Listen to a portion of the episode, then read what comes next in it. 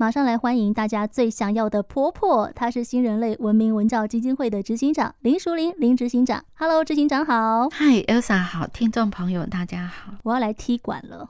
哦、oh，执行长曾经是媳妇、嗯，现在是婆婆，到底谁比较难讨好？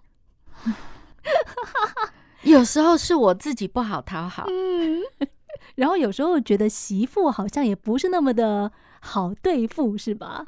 嗯，难免吧，总是会觉得有一点提心吊胆，担心自己做的不够好，让儿子为难。嗯，嗯，比如说我们在谈话的时候聊到一些事情，可能不合他的意，那回去跟儿子抱怨，儿子也难做人啊。那有时候媳妇也会觉得，哎，妈怎么好像有点难沟通啊？好像明示暗示都达不了。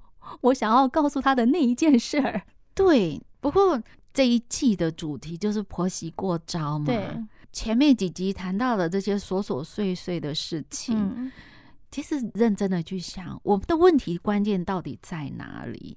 是不是彼此都有各自的立场，然后从来都没有把话讲清楚？嗯，而且很多时候其实没有对错呢。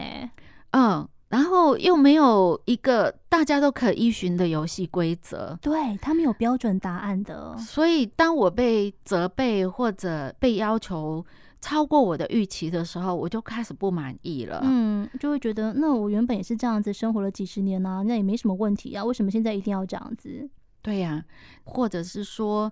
站在婆婆的立场，希望媳妇或者新的家人、新的家庭成员，你可以分担某些家务。嗯，那你应该做些什么？比如说，我自己的妈妈，有一次我回娘家的时候，我妈妈就跟我抱怨说，那个。我妈很早就起床，然后她会把衣服丢进去洗。嗯，那洗完了之后，她就不管了，因为她觉得接下来应该是我嫂子去晾衣服。哇，那如果嫂子不晓得洗衣机在洗衣服怎么办？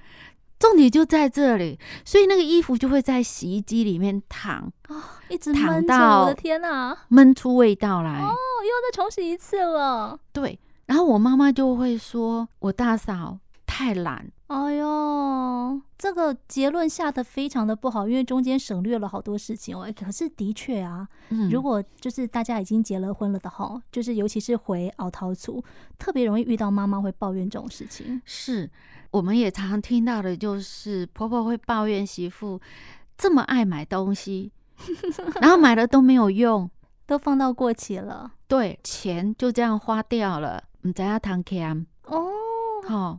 好写实哦，是不是？对，然后我儿子工作这么辛苦，啊，你这样乱花钱，哇！果然人生如戏，戏如人生。这个都不光是在电视剧里面看到的什么媳妇跟婆婆过招，而是现实生活当中，其实的确就有这一些摩擦在了。所以你会想，网络里面呢三封婆媳过招的信，想想也是很有道理。嗯，是什么样子内容的信啊？最开始的时候是媳妇给婆婆的一封信，嗯哼，那这封信就告诉婆婆说，在我进入你家以前，你没有养我，你没有教育我，是我的爸妈花了二三十年的时间把我养大，给我读好的学校，然后送进你家，你还这样对我，是这样子吗？对，所以为什么我赚的钱要给你花？哇哦，这是一封挑战 信哎！所以婆婆看到媳妇这样子义正言辞的抱怨之后，嗯，婆婆也反击了吗？第二封信就是婆婆给媳妇的一封信。嗯哼，这封信就说：“我把我儿子养到二三十年，养到这么大，养到这么好，他也读个名校。”他赚的钱这么辛苦，为什么你可以乱花？听起来好像都很有道理，对不对？这个就是你置身事外才会这样子。嗯、如果你是在事情里面的人，呵呵，可能你也会跟着写信给媳妇或婆婆了。对，有时候我们就会不禁去想各自的立场，听起来也对嘛？对啊，在我进你家门以前，你没有养过我，然后你没有为我的成长付出，凭什么你现在就来收割？可是婆婆立场就是说，我把我儿子教育的这么好，是你来收割哎！哇，讲这个话也真的是对耶。虽然我没有在你的成长路上付出，可是哎，我付出的喜力归望旁去的。对呀，而且自从结了婚之后，我儿子就不听我的了。哦，真的很多的婆婆很喜欢，就是。弄得好像在跟媳妇抢儿子一样，可是明明我们两个女人之所以会相遇，就是因为我们共同爱着这个男人。对，那为什么这个爱不能够遍及到彼此的身上啊？一定要就是拉着中间这一个过来一点，然后又被拉过去一点。嗯，所以其实站在一个已经升格为婆婆的这个媳妇的 观点来看，蛮同意第三封信。还有第三封，哎，第三封信就是这个准婆婆给准媳妇的一封信哦。所以前面两封信，媳妇写给婆婆，跟婆婆反击，这个是一家人。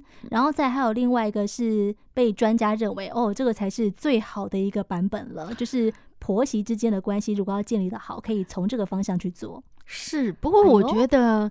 这个当然不会是一般人写出来，这个是经过理性的分析论证之后，专家的手笔吧。其实因为我的工作的关系，还有我自己的生活经验的关系，才能够成为大家最想要的婆婆。我知道，no no no。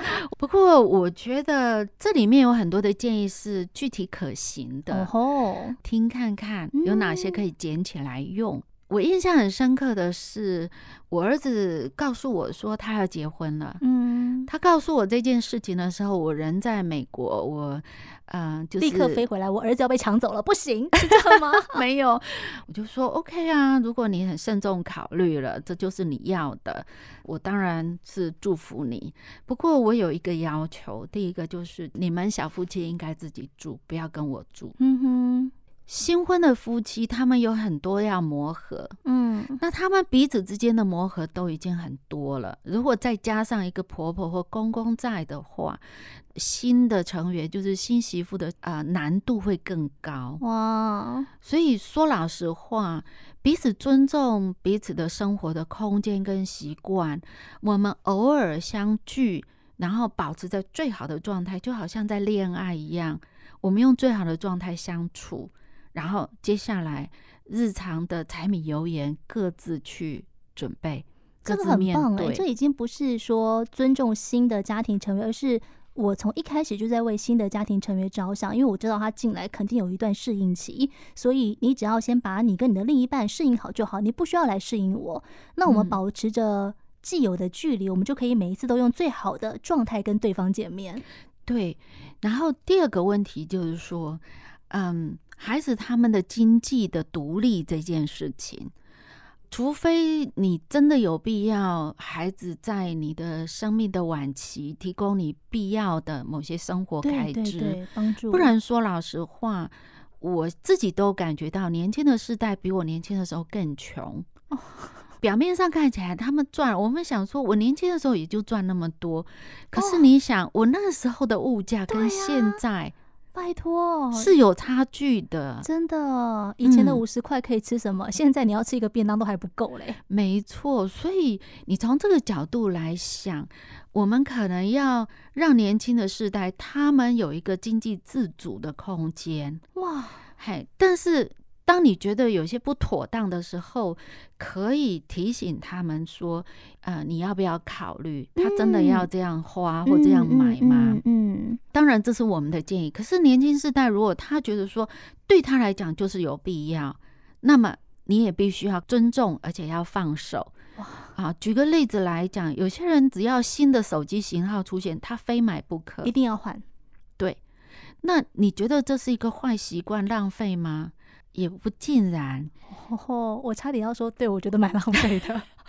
是我自己是觉得不尽然啊，呃，因为我儿子就是这种人，但是他有一个很大的优点，除了这个换新手机型号以外，他其实没有任何的其他花钱的地方，就是其实相对物欲比较低，但唯独对手机的更新是比较在意的，这样子。对，所以他就是偏好这个。那我们只是提醒他说：“哎，那那个手机这样子一直频繁的更换，那会不会花很多的钱？” 那他可能会跟你讲说：“哦，没有啊，那个旧的手机我就是卖掉了。”对对对，对我们来讲，只要不危害到他的生命安全，好，我想这些都是要交给他自己成年人去做决定，要去负责任的。哦，所以很多的摩擦其实也是来自于，也许父母还放不了手，硬要参与或者是硬要干涉，呃，年轻人的决定。哎，对。嗯、那第三个问题就是涉及到两个家庭。在来往的时候，因为两家结了姻亲，所以很多节庆或者日子，到底该跟谁过？嗯啊，要包多少礼，要送哪些东西？嗯，其实这些东西都可以明白的说清楚。比如说去年的时候，女婿他们家，嗯，他的祖母过世了，我就直截了当的问女儿说：“那你比较希望？”妈妈做什么啊？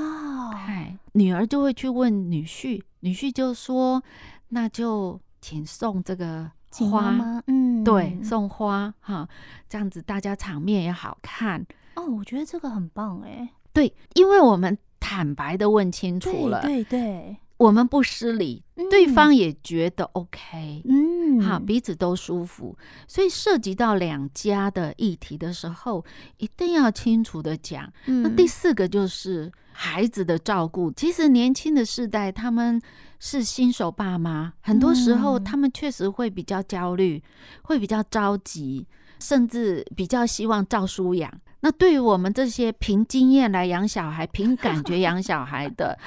就会觉得你们也未免太龟毛，嗯、太讲究。比如说那个泡奶的温度要几度，然后家里就为了这个小 baby 买个可以控温的水壶。水壶最可怕的就是给孩子穿这么少的衣服，然后我们自己冷了就开始觉得说你。不觉得穿太少了吗？所以说有一种冷，叫阿嬷觉得你很冷。对，所以有一次我女儿带她的小孩回来的时候，我就这么说了。我女儿听完了之后，马上就拿了一块毯子盖在这个小孩身上，然后就回了我一句说：“阿嬷，这样你不冷了吧？” 其实这是蛮有趣的解。我马上就说：“嗯，对对对，我不冷了，我不冷了。”其实有时候我们确实因为关心则乱，对，真的真的，对。嗯、那有关孩子照顾这件事，还是要把主要的责任回给我们自己的子女，我们就是为辅就好。哇，嗯、所以有时候真的觉得，哦、呃，长辈的放手很重要。如果真的不能放手，也许你可以像我一样，嗯，我觉得我好冷，我也觉得他好冷。带一点戏谑，一点点幽默，嗯、但是又表达了你的感受的，对对对，这样的情况之下，彼此的互动那就 OK 了。没，是，所以有时候我觉得轻松的态度跟幽默的语言很重要。嗯、有时候真的笑一笑没什么大不了。谢谢执行长，谢谢。